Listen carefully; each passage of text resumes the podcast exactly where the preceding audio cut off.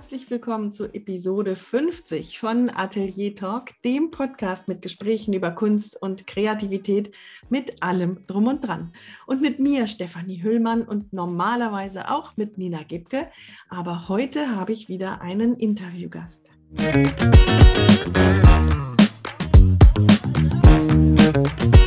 Ja, ich freue mich, dass ich heute mit Autor und Schriftsteller Frank Berzbach sprechen durfte.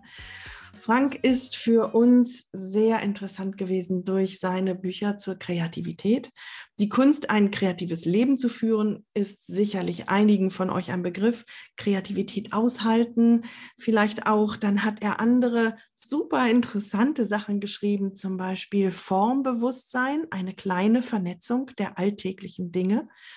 Die Schönheit der Begegnung ist ein sehr interessantes Buch. Ich gebe zu, dass ich das noch nicht gelesen habe in diesem Buch beschreibt er ein und dieselbe Situation aus diversen Perspektiven. Nein, nein, in verschiedenen Formen, in verschiedenen Möglichkeitsformen. Und jetzt gerade frisch herausgekommen ist Die Kunst zu lesen, ein Literaturverführer. Und das ist sicherlich eines der nächsten Bücher, die ich lesen werde. Vorher habe ich aber mit Frank sprechen dürfen. Und es war so ein spannendes Gespräch. Es ging natürlich um die Rolle des Schreibens. Er hat mich mitgenommen in seine Abläufe. Was ist ihm wichtig beim Schreiben, was nicht? Welche Arbeitsweisen hat er? Wie geht er mit Ablenkung um und mit dem Prokrastinieren? Und warum hat er überhaupt keine kreativen Löcher oder Hürden? Das sind alles Themen gewesen, die zwar sein Leben beschreiben, aber die für mich und sicherlich für einige oder viele von euch Anregungen geben. Ich habe an einer Stelle gesagt, boah, das Gespräch gefällt mir so gut, ich werde es sicherlich mindestens zweimal hören. Da hat er kurz ungläubig gelacht, aber es ist tatsächlich so, ich habe es schon zweimal gehört. So, und dann ist mir ein kleines Missgeschick passiert. Ich wollte unbedingt einsteigen in das Interview mit der Frage, Frank, bist du Künstler?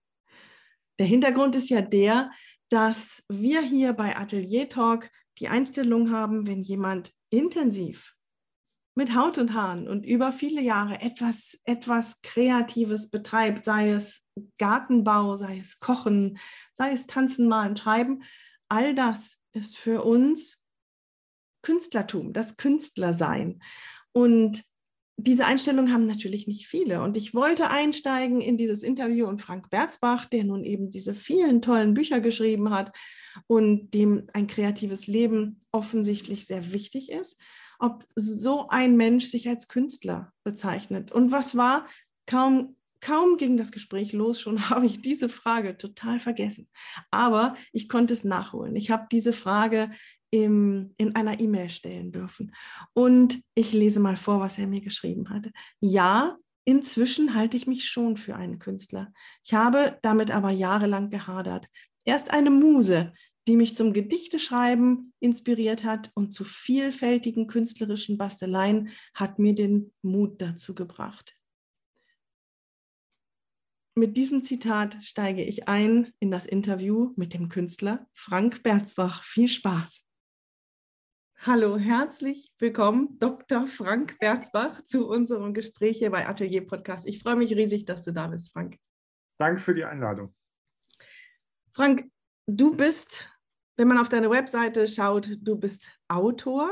Und wenn ich so ein bisschen rum google und rumsuche und auch auf der Webseite schaue, dann steht da, dass du in der Ausbildung technischer Zeichner warst dann hast du Erziehungswissenschaften studiert, du hast dich mit Psychologie beschäftigt. Also ich, ich, ich fange gerade erst an. Ne? Du hast Literaturwissenschaften gemacht, du bist Bildungsforscher, du bist Wissenschaftsjournalist gewesen, du warst Fahrradkurier, du warst Buchhändler, jetzt lehrst du an der TH Köln, ähm, bist bei, unterwegs mit Literaturpädagogik, ähm, Philosophie und Wissenschaftler generell, deine Publikationsschwerpunkte gehen über Religion und Spiritualität zu Popmusik, Popkultur und so weiter und so fort.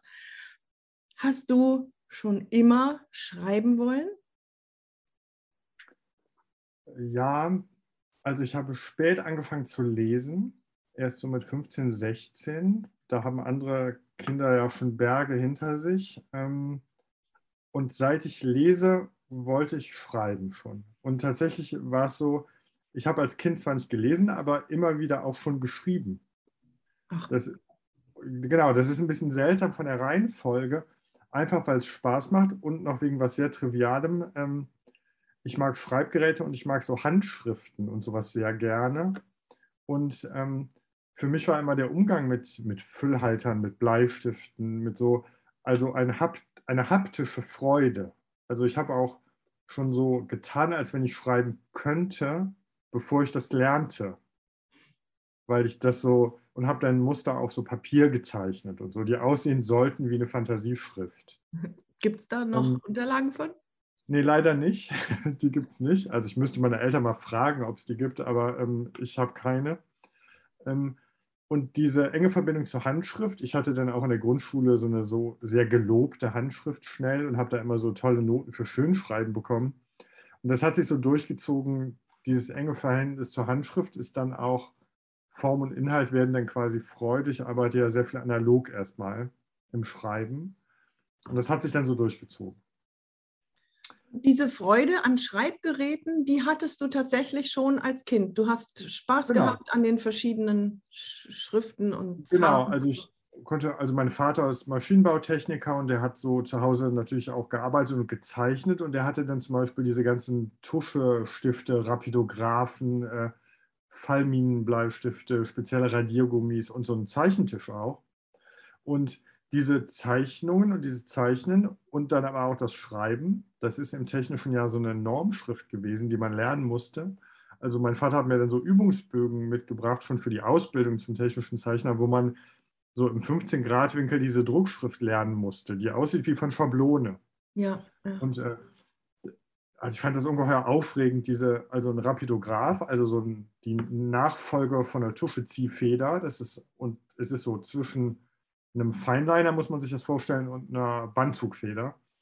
Das war für mich ungeheuer aufregend, sowas benutzen und in die Hand nehmen zu dürfen. Nicht zur Freude meiner Eltern unbedingt, weil so Zeichentusche ist natürlich nicht wie Tinte auswaschbar und ähm, die sind auch empfindlich und das macht man als Kind dann schnell kaputt auch. Ja? So, ähm, aber das war so ein Faszinosum, diese Geräte. Und mein Vater noch, als ich dann ganz klein war und äh, da wurden Zeichnungen mit Tusche ausgezogen noch. Also die wurden quasi in Bleistift vorgezeichnet. Große Bögen sind das, ja, so, also A1 bis zu A1 Bögen. Mhm. Und dann wurde das alles akribisch mit einem Tuschestift ähm, ausgezogen. Das ist völlig makellos aussah. Und das ist natürlich ein sehr hohes handwerkliches Vermögen auch. Mhm. Und ähm, für mich war dieses Zeichnen und diese Tusche und das Schreiben dann eins als Kind. Mhm. Und ich, wie Malen. Ich habe mich damit beschäftigt quasi. Ja. Dann würdest du dann kann man schon sagen, dass du durch dein Elternhaus auch in der Richtung schon gleich mitgeprägt wurdest. Ne? Also sehr indirekt. Ich, ich, bin kein Bildungsbürgerkind und es gab jetzt nicht mhm. bei mir zu Hause Klassikerausgaben, viele Bücher oder sonst was. Ähm, wie gesagt, mein Vater ist Techniker, ist so Maschinenbau. Für die sind natürlich Autoren oder Schriftsteller oder Künstler, das, das gibt es nicht. Das ist quasi außerhalb des Blickfeldes. Ähm, aber auf dieser haptisch-handwerklichen Ebene natürlich schon. So. Mhm. Und ähm, so hatte ich als Kind natürlich Kinderbücher, Bilderbücher und mir wurde auch vorgelesen. Und, ähm, aber als Kind war ich sehr viel mehr bezogen aufs Fernsehen oder später auf Computerspiele. Das ist dann so zur technischen Sachen geworden und nachher beim Weg in die Wissenschaft, da war Schreiben dann Handwerk und Darstellung der Ergebnisse. Mhm. So. In, meiner, in meiner Aufzählung eben, die ähm, natürlich nicht ernst gemeint so schnell war, aber einfach um das alles unterzubringen. Hat sich denn das Schreiben durch all diese Phasen und Schritte und Berufe durchgezogen für dich oder gab es Phasen, in denen das dann gar kein Thema mehr war? Nein, es hat sich durchgezogen. Also schon in der Ausbildung zum technischen Zeichner hat das quasi begonnen, also nicht mit Veröffentlichung, aber im Zivildienst, also ich habe Zivildienst in der Psychiatrie gemacht und ähm, ich habe dann so einen Abschlussbericht, so eine Kritik quasi an dieser Institution mit der Schreibmaschine geschrieben und dort abgegeben einfach. Also zu deren Erstaunen auch. Also ich musste dann auch so eine Nachbesprechung, weil ich natürlich Leute auch kritisiert hatte da. Und ähm, das Schreiben war quasi ab dann immer da. Also so mhm. egal, ob für mich ich bin eigentlich seit ich Jugendlicher bin ähm, begeisterter Briefschreiber. So. Mhm. Und äh, das hat nie wieder aufgehört. Und ich ähm, kenne auch keine Zeiten ohne Schreiben und ich kenne auch keinerlei Schreibblockaden oder irgendwie ähm, es ist die Frage, schreibe ich für mich, schreibe ich Briefe, schreibe Veröffentlichungen, lange, kurze Form, Lyrik. Ähm, das sind dann so unterschiedliche Schreibweisen, aber es gibt keinen Moment ohne. Und keine Blockaden, das ist ja, das ist ja wirklich spannend. Woran, warum ist das so? Eigentlich kennen doch alle Kreativen irgendwelche Blockaden. Angst vor dem Neuen, Angst vor der Aufgabe, keine Ideen gerade. Warum ist es bei dir anders? Was machst du besser vielleicht? Also ich weiß gar nicht, wie hoch mein Anteil daran ist. Also weil ähm, natürlich, also ich finde, Krisensituationen führen zum Schreiben und Glück sowieso. Also ist das ganze Spektrum führt immer zum Schreiben. Und wenn ich total faul bin, schreibe ich Briefe oder trete so in Kontakt mit Leuten. Ähm, ich weiß nicht, ich glaube selten, ich glaube, es gibt nicht viele Leute mit Ideenmangel. Es gibt dann nur so mangelnde Disziplin oder mangelndes Handwerk, um das darzustellen. Wir haben alle Ideen, nur die Realisierung der Ideen, das ist für viele ein Problem, weil sie zu schnell frustriert sind. Also ich lasse, also ich hatte irgendwann, ich habe so ein paar Glaubenssätze in mir ähm, und einer ist, ich lasse mich nicht abhalten. Mhm. Also es, ich habe auch Buchideen, das interessiert meine Literaturagentur nicht oder dann denke ich so, ja, ist egal, ich, ich schreibe es halt trotzdem. Also und, und das liegt dann bei dir in der Schublade, oder? Ja, das liegt dann rum und es liegt aber immer was rum, weil ich, ich schreibe einfach und manchmal wird aber zeitversetzt dann doch sehr, sehr viel aus dem Ding. Mhm. Also und das, ähm, jetzt bin ich heute natürlich nach acht Büchern, ist man in einer etablierteren Situation. Ja, das ist ja nicht wie beim ersten Buch. Und heute fragen mich Verlage. So, das ist natürlich, dann kann ich so gucken, was ich mache. Ähm, aber ich bin eigentlich immer am Schreiben und gucke dann mal, was mache ich damit. Mhm. So. Hm? Und ähm, wenn du gerade sagst, wenn du gerade die Verlage erwähnst, ähm, gibt dir das mehr Freiheit, ähm, zu wissen, da sind Verlage, die haben Interesse? Ähm, oder engt es dich manches Mal auch ein, weil Verlage haben ja bestimmte Vorstellungen und sagen, mach mal wieder dazu was? Oder wie ist, wie, was, das wird ja nicht spurlos an dir vorübergegangen sein, so eine Zusammenarbeit. Ja, also ich habe vor ein paar Jahren so die Entscheidung getroffen, meine halbe Stelle an der Hochschule nicht aufzugeben sondern ich unterrichte weiter mit einer halben Stelle, so damit meine Miete zumindest gesichert ist. Damit bin ich finanziell nicht 100% vom Schreiben abhängig und das erzeugt natürlich eine riesige Freiheit, weil ich, ich mache, also alle meine Bücher sind aus Marketinggründen, könnte man sehr dagegen argumentieren. Also mhm. keiner brauchte das hunderttausendste Buch über Kreativität und Achtsamkeit. Und es ist aber trotzdem in der zwölften Auflage und in sechs Sprachen übersetzt. Also ich hatte so gesehen im Nachhinein recht. Die Kunst, das, ein kreatives Leben zu führen. Genau. Ja. Mhm. Und ähm, keiner brauchte ein weiteres Buch über Schönheit, ja. Oder keiner so. Und ähm, beim Roman, den ich geschrieben habe, ist ein bisschen ein Sonderfall, weil das ist ein romantisches Projekt für eine Person gewesen. Das ist nicht als Veröffentlichung gedacht. Das war eine ganz andere Geschichte. Und ähm, ich habe noch nie ein Projekt realisiert, wo ein Verlag zu mir kommt und sagt, mach doch mal ein Buch darüber. Ja. Weil ich, das kann ich nicht gut. Ich bin auch kein Auftragsjournalist oder Auftragsschreiber, wobei ich die Leute auch bewundere, die das gut machen. Die Texte können auch total gut sein, die da rauskommen. Ich kann das, glaube ich, nur, wenn ich organisch meine Themen weiterentwickle. Und das sind komische Sprünge der Themen auch manchmal. Und meine Literaturagentin sagt, ja, wie kommst du denn jetzt auf sowas? Das ist jetzt irgendwie komisch. Und dann sage ich, ja, macht ja nichts, so ich mache das trotzdem. Und wenn es keiner will, ist egal erstmal. Dennoch ist es so, bei großen Projekten mache ich natürlich ein Exposé und wenn ich einen, ähm, einen, einen Vertrag habe für ein Buchprojekt, mache ich den nur mit der Bedingung, dass ich keine Deadline kriege. Oh. Dann bin ich nämlich meistens viel schneller, weil kein Druck da ist. Ich bin mit Druck nicht gut, aber Druck ohne sehr, ja, ich kann unter Druck bin ich nicht kreativ und auch ich will keine Konkurrenzsituation und keinen Pitch und sowas alles. Das ist nicht meine Welt. Aber ich bin sehr zügig, wenn ich frei bin. dann kann ich mich konzentrieren auf die Dinge. Ich habe, wenn man aus der Technik kommt und aus dieser Arbeitskultur, hat man auch nie ein Disziplinproblem. So, ich bin mhm. zwar inhaltlich so ein Romantiker, aber nicht in Bezug auf die Arbeit, sondern man steht morgens auf und arbeitet. Punkt. So und ist nicht, ich kann diesen Befindlichkeiten, diese Klagen und so, das ist nicht meine Welt. Also ich stehe morgens auf und arbeite. So. Inspiration ist für Amateure, sagte doch jemand, ne? Ja, Stephen King. Ja, so Stephen King hat es gesagt mit diesem irgendwie so Kreative warten nicht auf die, äh, also manche warten auf die Inspiration, dass die kommt, andere stehen morgens auf und arbeiten. Ja. So, ich stehe morgens auf und arbeite. Ja. Und dann geht das schon weiter. Ja, dann kommt was dabei raus. Und ähm, mich lähmt der Gedanke, dass das auch im Markt erfolgreich sein müsste, dass das jetzt gebraucht wird, dass das. Ich kann manchmal 100 Seiten über was schreiben, nur weil ich denke, ähm, ich muss jetzt schreiben. Ich habe so ein wildes Leben geführt, so, so vor, vor zwei Jahren oder so, und habe gedacht, ich. Ähm, ein was? Ein wildes Leben? Ja, so ein bisschen wildes, ungeordnetes Leben geführt, Anfang der Corona-Zeit, zwischen drei Städten. Also ich hatte nicht so richtig so ein Zuhause und ähm, habe aber dann angefangen, ähm, Geschichten zu schreiben, die immer den gleichen Plot haben, nämlich es ist immer die, die Situation, wo der Protagonist wach wird neben einer Frau.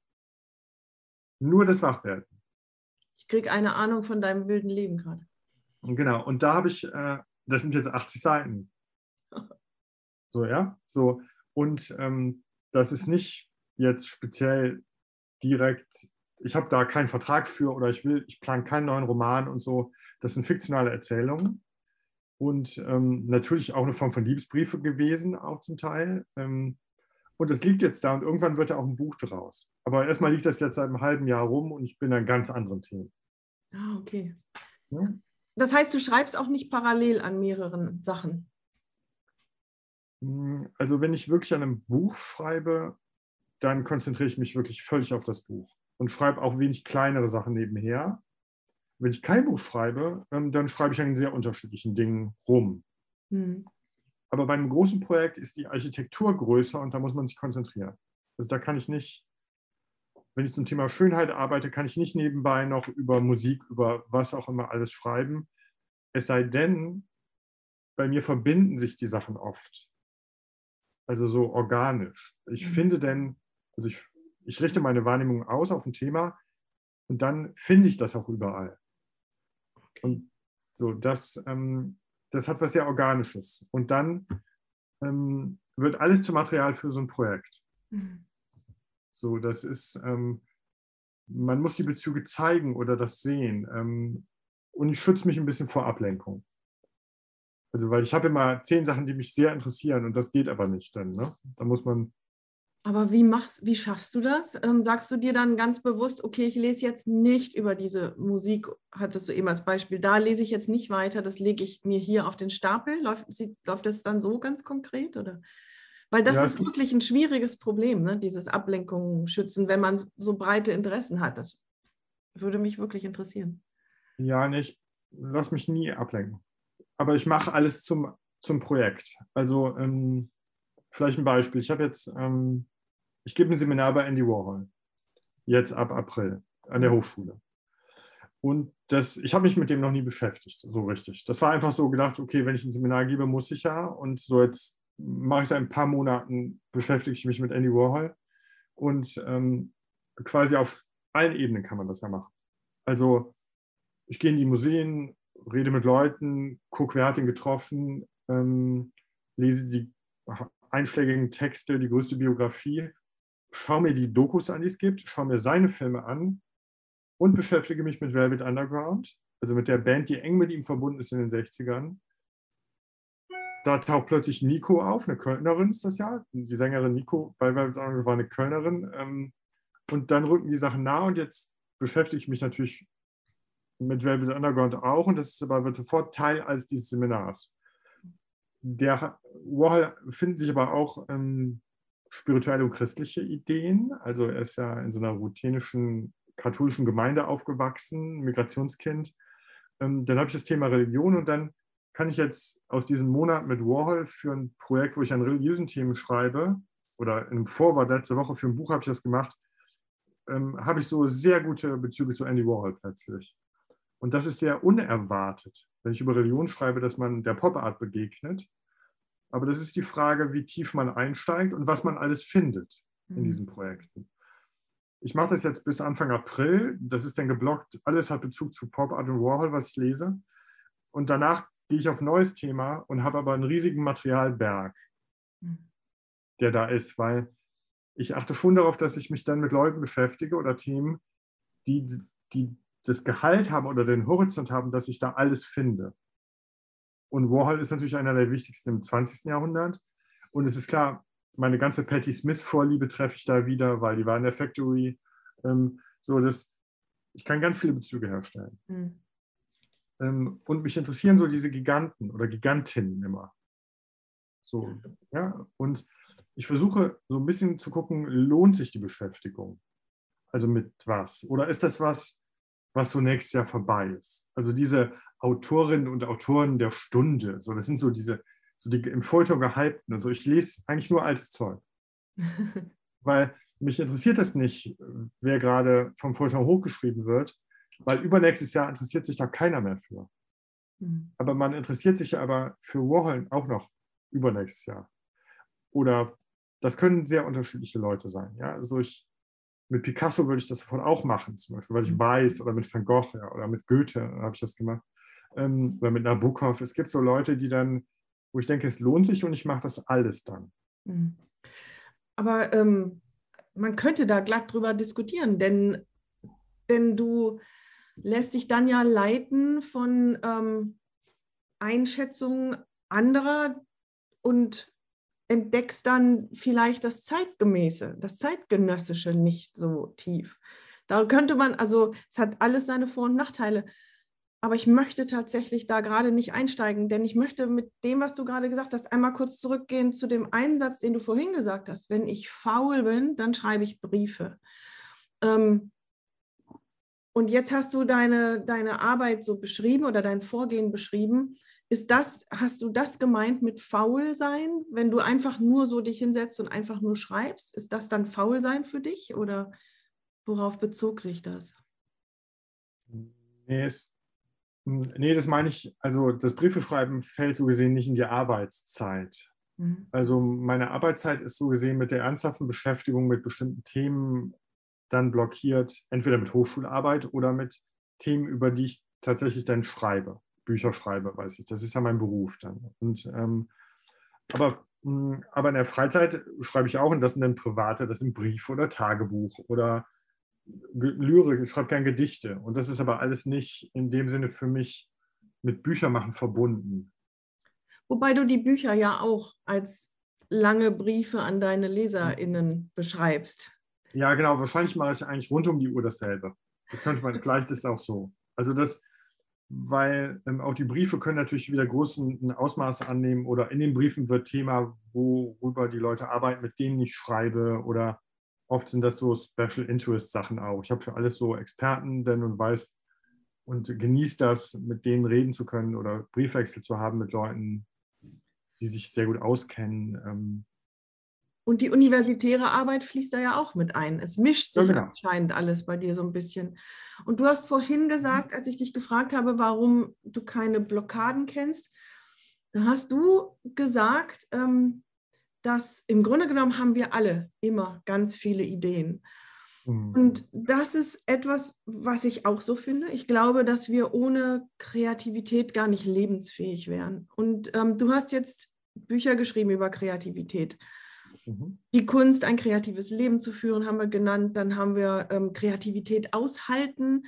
Und ich verstehe nicht, und mich würde sehr interessieren, was du dazu sagst. Warum führt die Kreativität so ein Schattendasein in unserem allgemeinen Leben, in unserer Gesellschaft? Kreativität wird den Künstlerinnen und Künstlern zugeschrieben. Aber diesen Satz, ah, ich bin überhaupt nicht kreativ, den hört man wirklich häufig. Ähm, mhm. Ähm, und es irritiert mich und es, ich bin ganz gespannt, was deine Überlegungen dazu sind. Warum hat das so ein Schattendasein? Warum, warum wird es nicht gewertschätzt? Warum wird es nicht gesehen? Ja, mich interessiert gar nicht so sehr, ob die Leute sich selber für kreativ halten, weil das sind sowieso meistens Irrtümer. Mich ja. interessiert eher, wo ihre Kreativität steckt. Und da habe ich noch keinen getroffen, der das nicht in irgendeinem Bereich hat. Ja, genau. Die Künstler oder Designer, da bin ich eher meist ein bisschen misstrauisch, weil die sich diese Krone aufsetzen und aber auch oft einfach Dienstleister sind. Und da bin ich gar nicht so eng drauf bezogen. Ähm, ich versuche also mit wirklich nicht kreativen Leuten, das ist genau wie mit Leuten, die nicht lesen, umgebe ich mich einfach nicht. Das ist nicht mein Metier. Ich bewerte sie auch nicht, aber ich treffe die auch nicht. Also ich versuche ähm, in den Leuten zu sehen, was sie schöpferisches haben. Und das haben wir in allen Milieus und in allen Bereichen in Form von Schönheit herstellen, sammeln, was auch immer. Ich gehe gerne auf Flohmärkte da trifft, oder Antikmärkte, da trifft man ja so nerdy Leute, die sich nur mit so eigenartigen Dingen beschäftigen. Und ich bewundere das total, wenn Leute sich über in Porzellan auskennen, wo ich nichts drüber weiß oder keine Ahnung. Ich glaube gar nicht, ich glaube, das Schöpferische ist allgegenwärtig, wenn man es sieht. Ob die Leute sich so künstlerisch geben und extravagant sind, das ist ja oft Blendwerk. Also das Vielleicht habe ich meine Frage falsch formuliert. Ähm, es, es führt aber im Allgemeinen in der allgemeinen Gesellschaft ein Schattendasein. Es gibt ähm, Kreativität ist etwas, was jetzt so langsam zum Beispiel gesucht wird, wenn man äh, Geschäftsführung sucht für eine Firma, dann muss die Person auch kreativ sein. Das hat aber, das ist aber neu. Ich erinnere mich an eine Diskussion, die ich mal geführt habe. Da wurde mir dann gesagt, ein Geschäftsführer muss nicht kreativ sein, der braucht doch nicht malen können. Ähm, und als ich dann versucht habe zu erklären, dass ich glaube, dass man, wenn man Probleme lösen möchte, sehr viel Kreativität braucht und eine Geschäftsführung ist ständig dabei, Probleme zu lösen, ähm, dass das ganz anders empfunden wurde. Und ähm, dass ich sage damit aber nicht, dass das ist alles blöd, was die da sagen und ich bin die Einzige, die es geblickt hat. Das will ich damit nicht sagen, sondern ich ähm, wundere mich darüber, dass etwas, was so allgegenwärtig ist und alltäglich und die so eigentlich jedem immanent, dass das so ein Schattendasein in Schulcurricula, in der allgemeinen Öffentlichkeit, in der Gesellschaft, in der Politik führt. Ähm, und ich könnte mir vorstellen, dass du da eine Überlegung zu hast. Ja, wir, ich verwende den Begriff Kreativität selber gar nicht so viel, weil mich Handwerk viel mehr interessiert. Ah. Und das Schöpferische ist meistens ja so eine Art Nebenprodukt meisterlichen handwerklichen Könnens. Und die Kreativität, also fürs Problemlösen reicht zum Beispiel die Intelligenz. So, wir brauchen für Probleme lösen gar nicht unbedingt kreativ, da reicht Intelligenz. Das ist ja auch der passende Begriff. Und da gibt es dann vier, es gibt auch das Lösen komplexer Probleme. Damit braucht man natürlich dann schon andere Intelligenztypen. Aber Kreativität, das schöpferisch sein, sind wir zum einen nicht jeden Tag, können wir auch nicht. Ähm, und es ergibt sich eher als Nebeneffekt. Und es ist, glaube ich, viel besser, wenn man, wie sich die Künstler im Mittelalter ja nicht als Künstler und nicht als große Egos gesehen haben, sondern eher als Handwerker. Mhm. Ich glaube, es ist hilfreicher, es so zu sehen und den Begriff nicht so zu strapazieren. Ich glaube an sich, genau wie Joseph Beuys, jeder Mensch ist ein Künstler, bedeutet aber nur, jeder Mensch hat die Anlage zum schöpferischen Handeln. Es ist nicht jeder ein Maler natürlich oder Fotograf, das ist was ganz anderes. Ja. Aber ich kenne so viele unkreative Maler, Fotografen, sonst was. Und so, aber ähm, wahrscheinlich ist meine Steuerberaterin äh, schöpferischer oder, oder Ingenieure ähm, als viele andere. Oder jede Eltern bei der Kindererziehung, beim Kinderalltag, glaube ich. Hm. Genau, ich glaube, ähm, wenn wir Formbewusstsein haben, und damit habe ich mich ja auch gern beschäftigt, wenn wir über die Form nachdenken und ein Wissen darüber haben und Handwerk haben, ergibt sich das von selbst. Ich kann die, glaube ich, nicht führen. So in der Unternehmensführung äh, würde ich sagen, da brauchen wir eine Menge Kompetenzen, aber ich weiß nicht, ob ich die als kreativ beschreiben würde.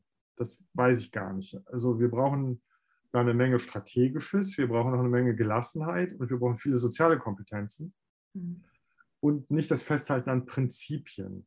Und in der Führungslehre habe ich dann natürlich jetzt dann von autoritär bis kooperativ oder partizipativ eine Menge Stile. Und damit muss man sich beschäftigen und auch als Person fähig sein, ähm, bestimmte Sachen kommunikativ zu können.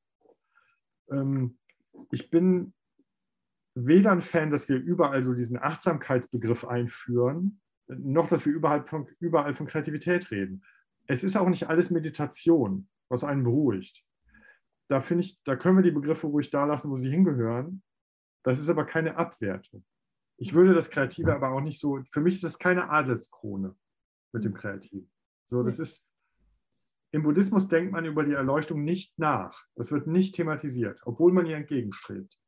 Ähm, und ähm, wenn es um Meditation geht, was das ist, dann sagen viele, ja, meine Meditation ist Joggen, Surfen, Skaten, weiß ich nicht. Und dann sage ich, nee, das ist halt Surfen, Skaten, sonst was.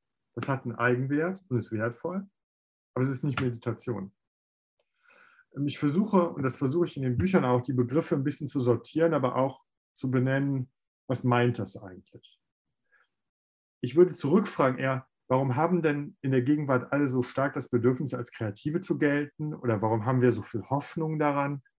Früher wurden diese Hoffnungen, die wir heute an Kreativität richten, an Bildung mhm. gerichtet. Früher war Bildung so die Hoffnungsträger. Das scheint abgelöst zu sein durch Kreativität als Hoffnungsträger.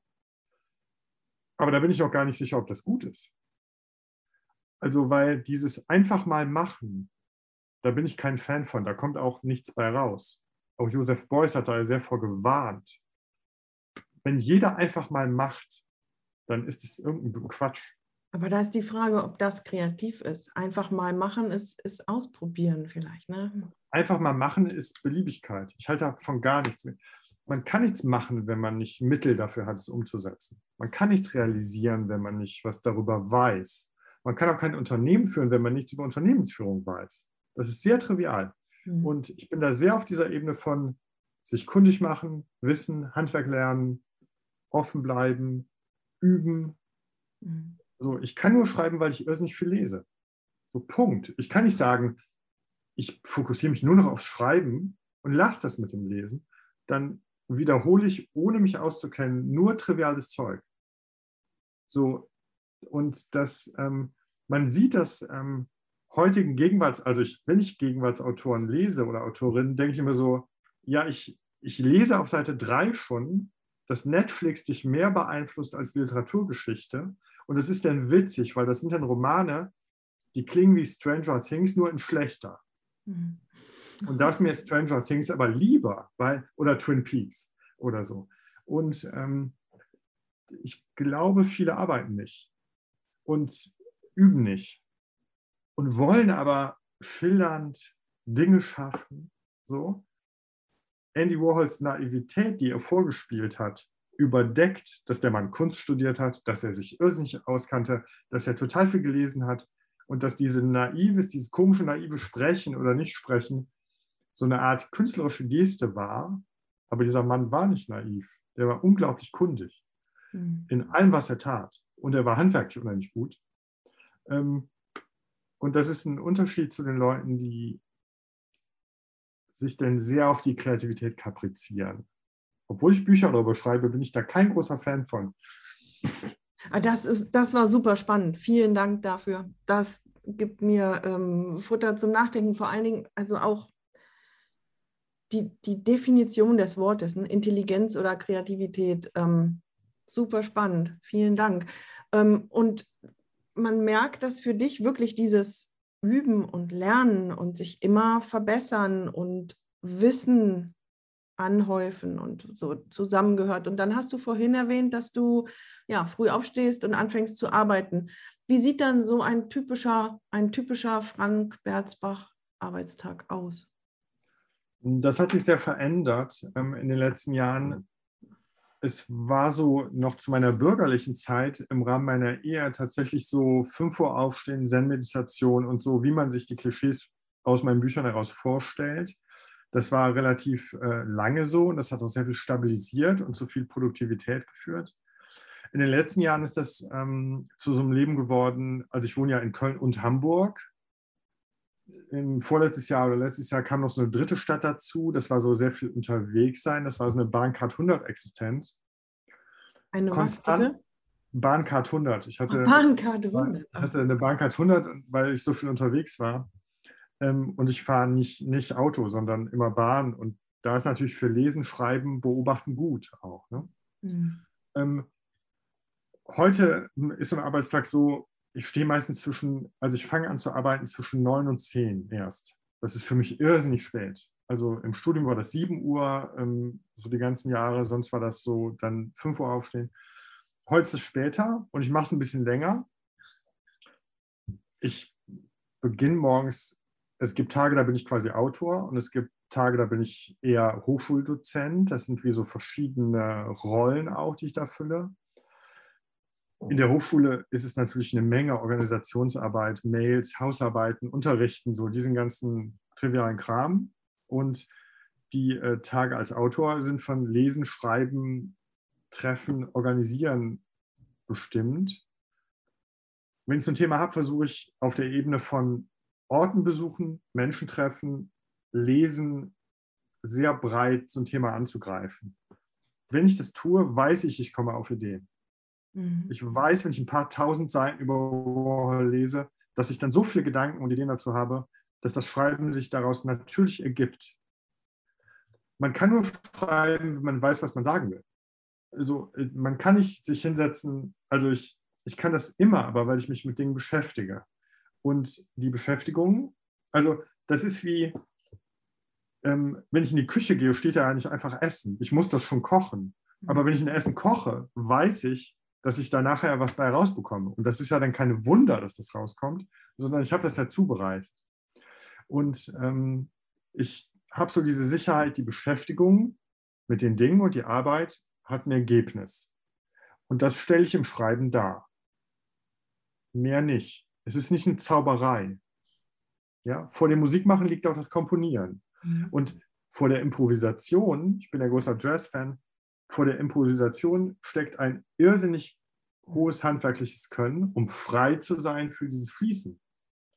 Ja. Ähm, ich kann nicht einfach mir so ein leeres Blatt nehmen und mir ein Thema ausdenken und irgendwas schreiben. Das geht zwar handwerklich, aber ob, das wird nichts von Gehalt werden. Ich muss vorher nachdenken, ich muss mir Zeit nehmen, es muss so in mir unbewusst arbeiten. Mhm. Bei Joseph Beuys ist es ja so, alles, was wir tun, ist Vorbereitung für Kreativität. Alles, 24 Stunden. Und ähm, Warhol ist ein ganz gutes Beispiel dafür von seinem Art, sich diese Factory einzurichten und rund um die Uhr so eigentlich zu arbeiten für sein Projekt. Und das versuche ich irgendwie auch. Also, dass ich alles, was ich tue, ist quasi generell ähm, Vorbereitung. Mhm. Auch unser Gespräch. Also mhm. immer, ja. Ein Podcast aufnehmen ist zum, oder ein Radio oder weiß ich nicht, ist ein Termin in meinem Kalender, den muss ich einhalten. Aber auf der anderen Seite ist es ein hoher Anlass, ich kenne deine Fragen nicht, die sind ein Reflexionsanlass. Ich höre von dir Dinge, deine Fragen steuern so gesehen, worüber ich nachdenke und das ist am Ende dann bereichernd. Es gibt Feedback von Leuten auf dieses Gespräch später. Mhm. Das sind oft interessante Leute. Ähm, das ist irgendwie alles Business, ohne dass ich jetzt denke, ich muss hier irgendwie Geld verdienen oder sonst was, sondern je mehr ich mache, desto größer ist die Chance, es kommt wie in so einem Netz was dabei raus. Für dich etwas dabei raus, ja. Ähm, mhm.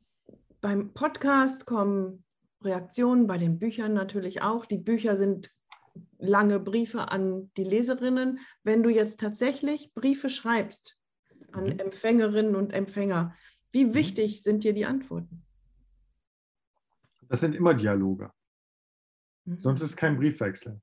Mhm. Ja, Briefwechsel mhm. oder Briefschreiben ist ja nochmal was anderes. Du hast ja. ja immer von Briefschreiben, also es sind immer Wechsel, verstehe. Mhm. Also, das kommt auch an, wem ich schreibe. Also, wenn ich einer Fotografin schreibe, weiß ich, dass der Metier nicht so wie bei mir, dass das Schreiben, für mich ist das ja gar kein Aufwand. So, ich setze mich und schreibe einfach. Und das ist aber für andere die Schwelle höher, das ist nicht ihr Metier. So. Und ähm, da weiß ich, dass die Antwort zum Beispiel von der Fotografin, das ist ein bisschen auf einer anderen Ebene. Mhm. Da kriege ich nicht zehn Seiten zurück, sondern das, das wird zu einem Fotoprojekt oder es gibt Fotografien oder so. Ähm, an sich habe ich tatsächlich ganz klassische Briefwechsel. Also mit drei oder vier Leuten, wo das tatsächlich ein Schreiben und Antworten, ein dialogisches, also ich bekomme so viele Briefe. Mhm. So. Mein Adventsprojekt, ich habe mir überlegt, ich mache einen Adventskalender, wo ich jeden Tag einen Brief abschicke. Also so, das habe ich so zu so einer Art Adventsaktion gemacht. Das waren dann, ich wollte 24 machen, nachher waren es 36 und ich habe den ganzen Januar natürlich Antworten bekommen. Weil meistens ist es andersrum. Die wollen 24 machen und dann wären es 8. Ja, das. bei, dir wären es 36. Genau. Und ähm, das, also da habe ich ähm, so viele Antworten bekommen und so viel. Äh, das waren aber dann auch überraschend. Also ich habe Leuten geschrieben, die da nicht mit rechnen. Also nicht nur meinen klassischen, sondern ähm, das ist dann meine Art von kleiner sozialer Plastik auch. Oder ich könnte, ich versuche, glaube ich, so eine kommunikative Plastik herzustellen. So wie Beuys eine soziale Plastik. Ähm, und ich kann es mit Worten oder Handschrift oder Haptik oder mit der Gestaltung von Briefen. Brief ist ja ein sehr ausspannendes Medium. Dabei herausgekommen ist jetzt ein Text, ein längerer ähm, Essay über eine kleine Philosophie des Briefeschreibens. Hm. Also die Aktion wird dann, ohne dass ich es plane, im Januar dachte ich, bekam ich eine Anfrage für einen Text, für ein Magazin in der Schweiz oder in Liechtenstein. Das wird auf so ein großes Plakat gedruckt. Das ist ein A1-Plakat mhm. ähm, und da ist ein riesiger Text drauf. Und, so, und ähm, das wird gestaltet wie ein Bild. Man kann es aufhängen. Und ich konnte das Thema wählen. Und dann habe ich gedacht, ja, ich, ähm, ich denke mal jetzt auch philosophisch über Briefe nach, weil das mache ich auch ständig. Und äh, das hatte dann auch natürlich ähm, auch eine berufliche, ähm, also weil das war ein Auftrag oder eine Anfrage und ähm, schon führt das eine zum anderen. Ja? Schreiben macht man ja nicht in fünf Minuten, wenn ich mir das jetzt so anhöre. Hat denn dann noch, du hast vorhin das Fernsehen erwähnt, hat das noch irgendeine Rolle in deinem Alltag? Also vor allem die wichtigste Rolle des Fernsehens ist, dass ich 1992 meinen Fernseher verkauft habe und seitdem nie wieder einen hatte. Mhm. Und das ist eine große Ressource, weil der macht mal was anderes. So, ich bin Zeitungsfan, ich hatte mal Zeitungsabos, ich lese vor allem Bücher, ich äh, schreibe selber, ähm, ich umgebe mich eigentlich eher mit Textwelten, weil man kann ja überall alles Bücher lesen. Ähm, trotz, ich, eine Zeit lang habe ich das Kino sehr verfolgt, das hat ein bisschen abgenommen. Ähm, Serien mag ich auch, aber das ist nicht so oft. So, jetzt für so Seminare muss ich mir auch oder gucke ich mir auch Dokumentationen an, weil da gibt es auch gutes Zeug und das ist vor allem für Studierende bei popkulturellen Themen gehört halt Musik, Serie und so, das sind ja alles, das ist so ein Zusammenhang. Und ähm, alleine für mich komme ich ganz selten auf die Idee, das zu tun, aber äh, mit meiner Frau zusammen ist das total schön oder wir gehen ins Kino oder ähm, wir gucken Serien, aber mh, hm, das ist äh, wenig. Mhm. So, mir ist das Lesen lieber. Mhm. Mhm. Ähm, oder das Schreiben. Aber das ist keine Abwertung. Das ist nur meine Art altmodisch. So ist, ich bin ja auch kein Filmemacher. Ne? Mhm. Das ist so. Wobei ohne die Filme der Nouvelle Vague und diese Sachen, ähm, das brauche ich ästhetisch auch dann. Aber dann sehe ich sofort wieder in dem Kino, was ich mag, 50er, 60er Jahre, Frankreich, Italien, Spanien, spielt Jazz eine riesige Rolle. Mhm. Und wenn ich ein Kapitel schreibe über Miles Davis, hat der auch die Musik für Louis Malle Fahrstuhl zum Schafott komponiert. Und die ist einschlägig sowohl in der Film- als auch in der Musikgeschichte. Und schon habe ich wieder so für mich so eine Verbindung, wo ich denke, ja, ähm, das höre ich mir auch gerne an. Oder Chet Baker taucht da überall auf. Oder, und dann denke ich mir so, wie kommt der Jazz eigentlich ins italienische Kino? Ja? Also es, so, und ähm, dann denke ich ja, denn das muss ich in den Biografien dieser Leute einfach mal nachlesen. So, und dann denke ich mir so, okay, ich könnte mich ein Jahr nur mit John Coltrane beschäftigen. Mhm. So, weil es so Spaß macht auch.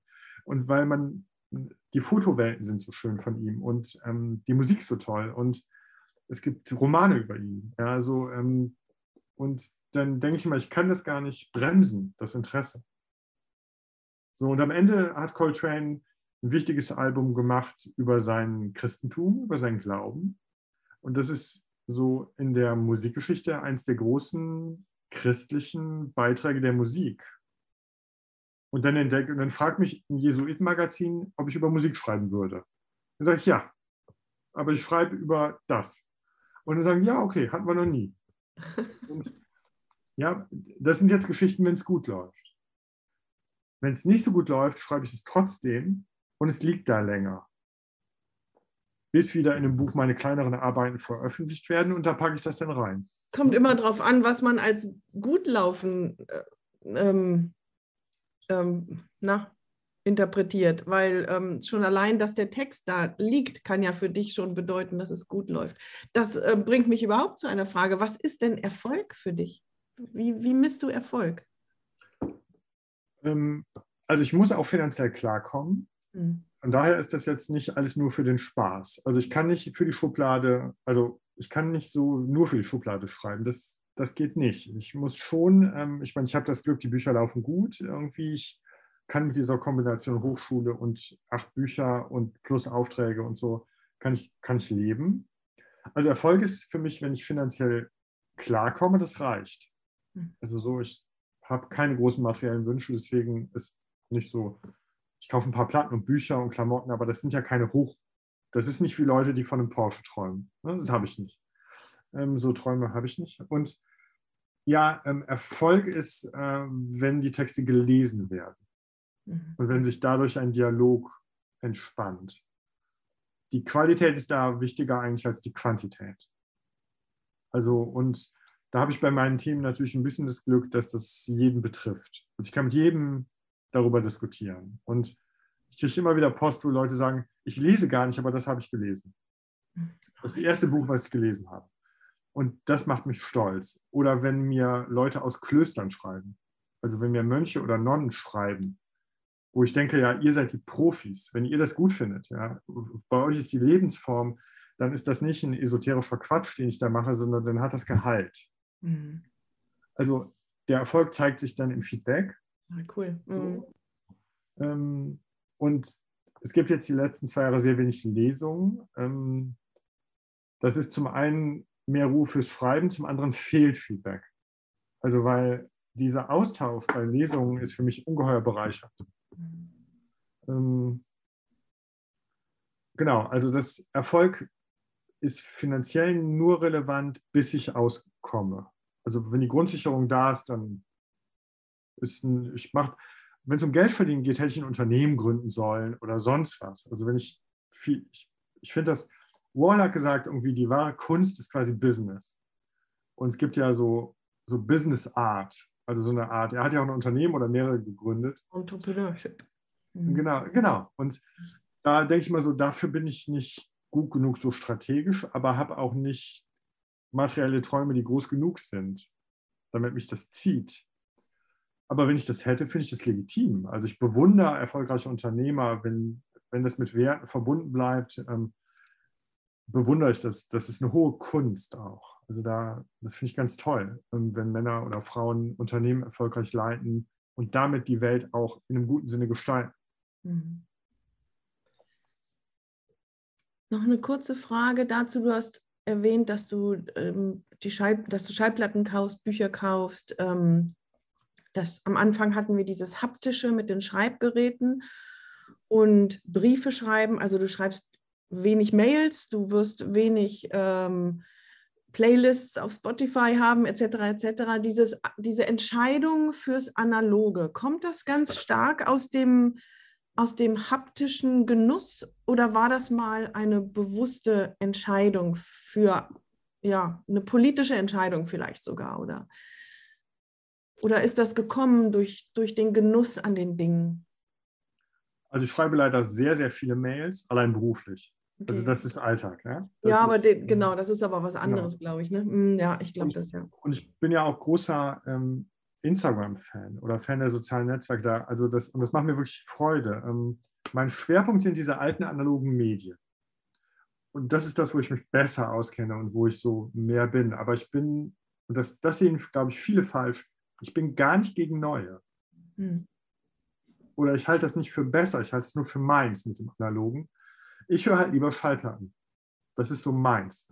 Ich habe auch Playlisten und ich nutze auch natürlich, wenn ich unterwegs bin, Spotify und was auch immer. Ähm, aber ich, ähm, mir fehlt was, zu Hause habe ich da kein Interesse dran, so an diesen Dingen. Ähm, aber ich sehe alle Vorteile davon. Ich glaube, es ist eine, eine bewusste Entscheidung.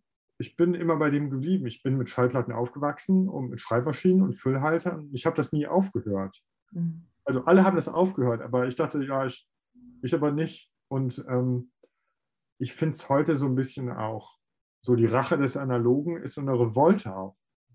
Also ich glaube, wer sich heute vom Zeitgeist abgrenzen will, muss sich nur einen 1000 Seiten Roman aus dem 19. Jahrhundert kaufen und den lesen. Damit protestiert er mehr gegen den Zeitgeist als Aufdrucke auf Shirts oder ähm, schlechte Kleidung oder sonst was. Ähm, ich finde, es war in den 60ern, 70ern, ähm, war man Außenseiter, wenn man auf die Rockmusik setzte. Und heute ist man so gesehen Avantgarde, wenn man wieder in die Oper geht. Und die Dinge haben sich sehr verkehrt, also sehr verdreht auch. Und ähm, es gibt, das hat mir mal einer erzählt, also Mont Blanc und Pelikan und so haben nur überlebt, so gesehen, durch die Erfindung des Computers. Weil durch die Digitalisierung die Sehnsucht nach Analogem wieder groß wurde. Und man muss sich das vorstellen, ich bin da auch gar nicht pessimistisch, es werden mehr Bücher verkauft als jemals, als in jeder anderen Epoche. Es werden mehr Füllhalter verkauft als jemals. Also es gibt keine deutsche Kleinstadt, wo man nicht einen vernünftigen Füllhalter kaufen könnte. Das und das ist doch erstaunlich. Mhm. So, und dann denke ich immer so, ja, es Oder interessiert mich und denk, mhm. genau, ich kenne mich da aus und ähm, kann, ich bin historisch sehr interessiert und gehe dann immer in diese Historie rein. Und ähm, ich bin am Institut für Medienforschung an der TH Köln und ich bin der Einzige, der zuständig ist für die alten Medien. Und das steht auch in meinem Büro quasi. Also, weil alle machen natürlich neue Medien. Also, und ähm, irgendwie müssen es auch noch die Leute geben, die sich quasi bei Büchern, Schallplatten auskennen und so. Und ähm, die sind aber nicht besser. Die sind nur anders. Hm. Einfach andere Schwerpunkte, ja. Frank, ich hätte noch einige Fragen, aber wir ähm, kommen so langsam zum Ende unserer Zeit und ich habe noch vier Fragen an dich, Schwarz-Weiß-Fragen. Das Leben ist ja kein Ponyhof, das ist auch bei Atelier Talk so. Mhm. vier Fragen. Ähm, die erste ist vielleicht einfach. Tee oder Kaffee? Ja, beides. Nicht einfach. Beides. Nicht einfach. Mhm. Jedes zu seiner Zeit oder mal so, mal so? Jedes zu seiner Zeit. Mhm. Lieber Freiheit oder lieber Struktur? Lieber Freiheit. Erklär mal, weil die, dein, dein Tag ist so strukturiert. Ähm, ja, der ist gar nicht so strukturiert. Das hast du ja gemerkt, ich war nicht pünktlich. ähm, also. Da waren ja gibt, andere schuld. Genau. Es gibt Freiheit nur in einem Rahmen, den man sich setzt sonst ist es nur Angst. Also das heißt, das ist kein Entweder-Oder. Man kann nur frei sein, wenn man Struktur hat. Die darf aber nicht zwanghaft sein. Moment, ich man kann immer, nur frei sein, wenn man Struktur hat. Ah, innerhalb der genau. Struktur. Mh. Hm. Genau. Die Vorstellung von Freiheit als totale Freiheit ist nur Angst, ein Angstzustand eigentlich. Der freie Fall ist das. Das ist äh, unproduktiv und hinderlich. Ich habe immer Struktur, aber bin immer bereit, davon abzuweichen. Aber ohne Struktur kann man von nichts abweichen und ist dann aber auch nicht mehr frei. Das heißt, ähm, das ist gar kein Widerspruch. Ich bin nicht so zwanghaft, wie Leute sich das aus den Büchern heraus vorstellen, dass ich, also ich kann diese Sachen aus dem Ärmel aussetzen, wenn ich denke, das ist jetzt situativ angebracht. Und gegen alle Regeln verstoßen. Aber ich mhm. habe nie ein Disziplinproblem. Und das, die Leute erzeugen das Problem, dass sie denken, es ist ein Entweder-Oder. Das schafft das Problem. Genau die Frage nach dem Sinn des Lebens schafft erst die Sinnlosigkeit als Antwort. Aber die Frage ist das Problem. Ja? Deswegen, ich bin nur frei, wenn ich morgens überlege, was will ich machen an diesem Tag.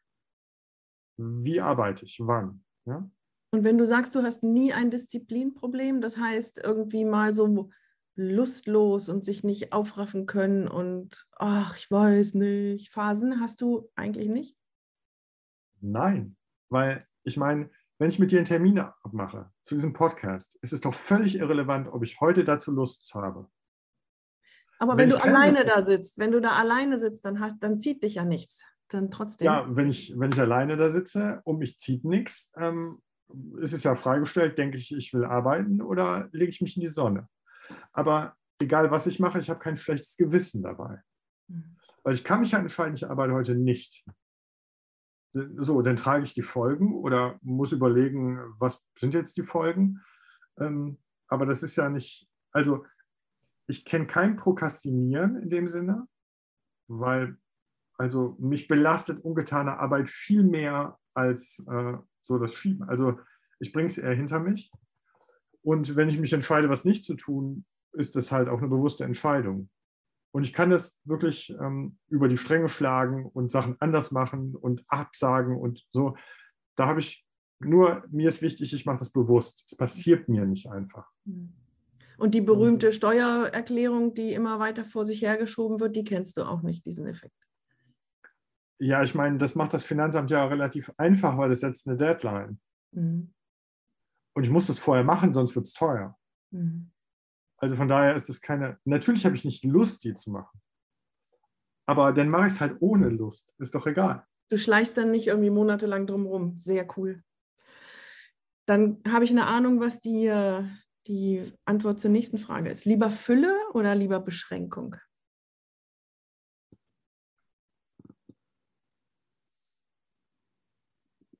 Lieber Fülle. Hm. Wobei es geht ein bisschen in die ähnliche Richtung, wie das, was du eben. Ja, aber aus der Fülle kann man schöpfen. Mhm. Und es, genau, ja, genau, die Antwort wäre ein bisschen ähnlich. Du, ähm, also ich brauche eine große Fülle, um daraus zu schöpfen, aber die, die Schöpfung ist natürlich wieder eine Reduzierung oder Strukturierung der Dinge. Man sammelt im ersten Schritt, man sammelt, im zweiten fügt man das Gesammelte neu zusammen und im dritten stellt man es dar. Und das ist immer dasselbe.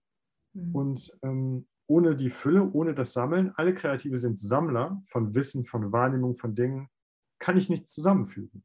Mhm. Und wenn ich das Zusammengefügte nicht darstelle, gibt es kein Resultat. Und die Kreativität entscheidet sich am Realisierten, nicht am Beabsichtigten. Die Ideen und das Beabsichtigte sind nicht so besonders. Wir haben alle super Bücher im Kopf, aber es im Buchladen gibt es nur die, die wir schreiben. Und ähm, ich halte mich mit diesen, so, so auf dieser Ideenebene finde ich die Sachen noch nicht so richtig interessant. Ähm, die Realisierungsebene ist interessant. Hm. Aber um zu realisieren, brauchst du die Fülle. Ja, verstehe. Genau, genau. Ohne Fülle.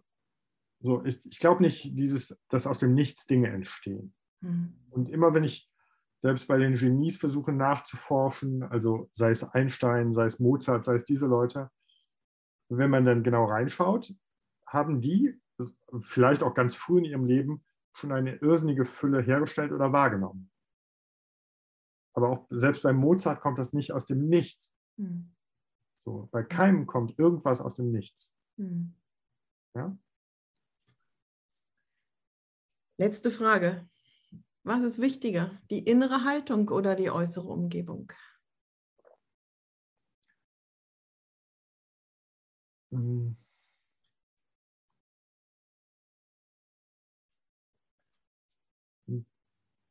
Die bedingen sich.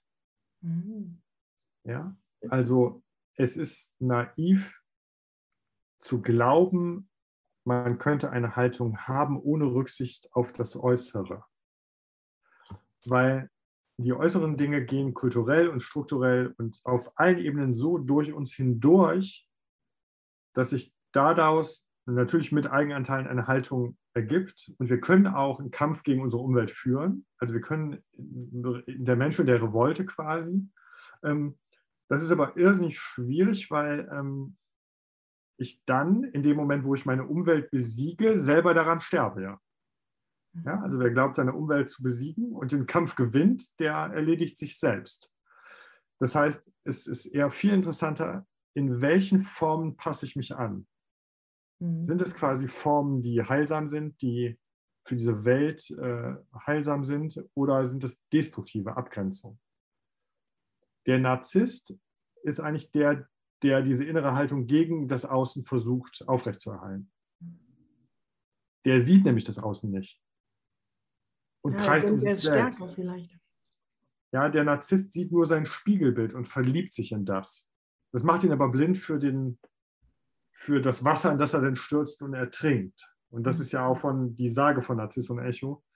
Ähm, das heißt, ich muss quasi das Äußere ständig sehr stark beobachten, um die Haltung zu entwickeln. Und dann finde ich nur eine Position.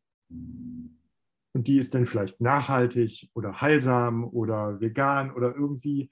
Auf jeden Fall äh, will ich mitreden, aber ich bin nicht unabhängig. Ich bin hoch unabhängig von allem, was mich da prägt, hält. So, ähm, ich finde, es erzeugt mehr Freiheit, wenn ich die Bindungen erkenne, als wenn ich mir so eine Unabhängigkeit einrede so dieses unabhängig frei, ich bin das alles. Nee, auch die Bücher, das bin nicht ich alles. Ich lese sehr viel von anderen, das waren andere. So, ich schreibe und dann reden eine Menge Leute mit. Also allein jedes Gespräch, was ich zur Vorbereitung führe, wird Teil des Buches. Wenn ich sage, die Bücher sind Briefe an Freunde, sind die Leute, die ich im Sinn habe für das Kapitel, unmittelbar die Adressatinnen oder Adressaten. Also prägen die, eigentlich schreiben die mit das bin nur zufällig ich, der das dann macht. Das geht so durch, ich moderiere quasi die Außeneinflüsse. Genau, ich will so ein quasi Dirigent dieser Außeneinflüsse werden und das ist vielleicht die Haltung. Aber sie ist nicht gegen das Außen gerichtet, weil dann habe ich keine Chance, so gesehen, denn die, das wäre eine Störung, die Dinge kommen nicht aus mir. Es ist nur Materialumgang. Ich ordne, was es gibt in der Wissenschaftsgeschichte sagt man, es gibt überhaupt nur ganz wenige, ich glaube nur vier radikale Brüche in diesem Denken. Das ist dann so Kopernikus, Darwin, Kant, so, mhm. Freud, so. Aber alle anderen setzen nur fort und machen weiter. Und so. Und ich, äh, deswegen man, ist es gesund, wenn man sich für einen hält, der die Dinge weiterführt oder vermittelt. Ich würde sagen, ich vermittel sogar nur Sachen. Also ich, ich denke nach und lege meine schwärmerischen, romantischen Sichtweisen irgendwie, meine Begeisterung will ich teilen mit anderen. Mhm. Aber ich bin mhm. begeistert von anderen. Ich bin begeistert von außen, von schönen Dingen. Ich, ich wende den Blick auf das konstruktive Schöne. Und das ist so eine, der Versuch, deine Liebe irgendwie herzustellen. Mhm. mhm. Ich würde zu gern bis Sonntagabend weiterreden, aber ich glaube, wir machen jetzt erstmal Schluss. Mhm. Außer du hast noch irgendetwas auf dem Herzen, was ich nicht angesprochen habe, was du gerne noch sagen möchtest. Mir ist eine Sache eingefallen noch zu deiner Frage am Anfang nach Kreativität und wie das geht. Ich glaube, die Blockaden haben immer damit zu tun, dass wir Sachen zensieren und bewerten in uns. Und wenn wir, ich versuche ganz stark, andere Dinge nicht abzuwerten, nur weil sie jetzt nicht meins sind. Und das erzeugt, glaube ich, eine gewisse Energie. Also die Energie entsteht so gesehen, dass ich relativ wenig oder keine so, so Feindbilder oder Feinde in dem Sinn oder Sachen. Ich sage immer nur, ist nicht meins. Es ist gut, aber nicht meins quasi. Ja, so. Und das führt wahrscheinlich zu wenig Blockaden das führt dazu, dass du zu dir selbst dann auch sanft bist, oder? Wenn du ja, die genau. anderen nicht zerreißt, dann machst du es mit dir selbst auch nicht. Und das ist. Genau, und das, wenn man sich nicht zensiert, dann fließt es auch. Mhm. Ja, und ähm, ich bin auch bei Rückmeldungen so gesehen, bei Texten, wenn Lektoren mir da reinreden oder so, oft haben sie recht. Ich bin da nicht eitel und kämpfe um die Worte, sondern denke, ja, wenn du sagst, das ist unverständlich, dann stimmt das erstmal und dann versuche ich es mal nochmal anders. Und ähm, ich glaube, so so fehlende Eitelkeit oder das, das Ego steht im Weg bei Kreativität. Davon muss man ausgehen. So, mhm. Das ist, glaube ich, ein Trick, den ich auch, weiß, dafür habe ich viel in Zen-Dojos rumgesessen, damit es so vom Gedanken auch zum Gefühl wird. Aber ähm, immer wenn es mir gelingt, bin ich, glaube ich, kreativ. So, aber nur dann. Mhm. Man muss sich leiden können. Oder wie du sagst, milde zu sich sein, so wenn ich natürlich jetzt so Seiten aufschlage von irgendwelchen Autoren, die ich bewundere, denke ich ja, ich brauche nicht mehr schreiben. Also das, ne, es, es, gibt das, ich brauche nichts tun. Aber ich denke dann, ja, okay, aber ist halt von mir und ist ja auch okay. Mhm. So, das reicht dann. Ne? So. Mhm. Genau, das fiel mir noch ein. Danke. Das war wichtig. Vielen, vielen Dank für ein wirklich spannendes Gespräch, das ich sicherlich mehr als einmal hören werde. Vielen Dank, dass du da warst. Ja, ja, wirklich, ganz ehrlich. Du lachst, aber das meine ich wirklich so. Mhm. Ja.